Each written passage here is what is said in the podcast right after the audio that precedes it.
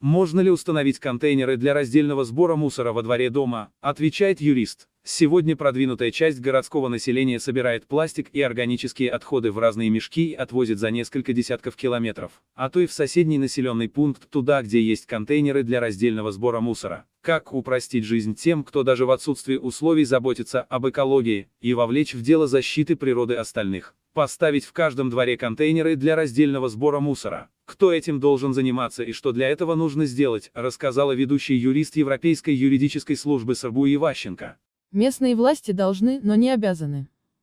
Если сознательные жильцы многоквартирного дома хотят установить в своем дворе контейнеры для раздельного сбора мусора, для них это не составит большого труда. Во всяком случае это намного проще, чем возить тяжелые мешки за несколько кварталов. Тут, как в известной поговорке, если хочешь что-то сделать хорошо, сделай это сам.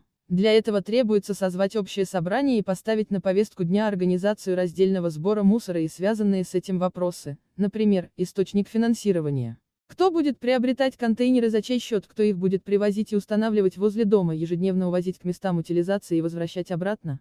Но ведь кто-то же отвечает за сбор мусора. Почему жильцы должны взять решение этой проблемы на себя? Дело в том, что сейчас нет единого документа, который бы регламентировал вопрос раздельного сбора мусора. Он регулируется разными актами на федеральном, региональном и местном уровне в части организации мест накопления отходов, установки контейнеров и расходов на вывоз мусора, список вы можете найти в конце материала.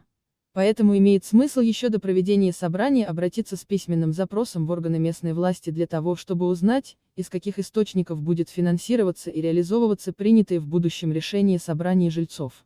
В Федеральном законе об отходах производства и потреблении номер 89 ФЗ и в правилах об устройстве мест накопления отходов, постановление правительства РФ от 31 августа 2018 года номер 1039, определено, что обязанность по созданию площадок для сбора, хранения и утилизации мусора лежит на органах местного самоуправления. Перечень таких мест должен быть размещен в открытом доступе на официальных сайтах муниципалитетов, а если у органа местного самоуправления сайта нет, на портале субъекта РФ. Законом предусмотрено, что местные власти не только отвечают за организацию мест скопления отходов, но и приобретают контейнеры для установки в местах сбора мусора.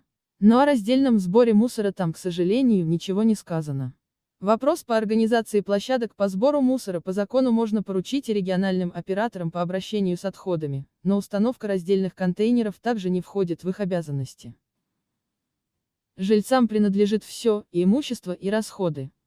Обратимся к жилищному кодексу. Он говорит, что собственникам помещений в многоквартирном доме принадлежит все имущество, включая объекты, предназначенные для обслуживания, эксплуатации и благоустройства, которые расположены на указанной территории, к ним относятся и мусорные контейнеры.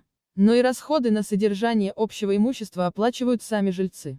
Работы по организации и содержанию мест накопления отходов, включая обслуживание и очистку мусоропроводов, мусороприемных камер и контейнерных площадок входят в обязательный перечень услуг, необходимых для обеспечения содержания общего имущества в многоквартирном доме. Таким образом, собственники жилых помещений могут купить контейнеры в качестве имущества общего пользования и оплачивать их содержание.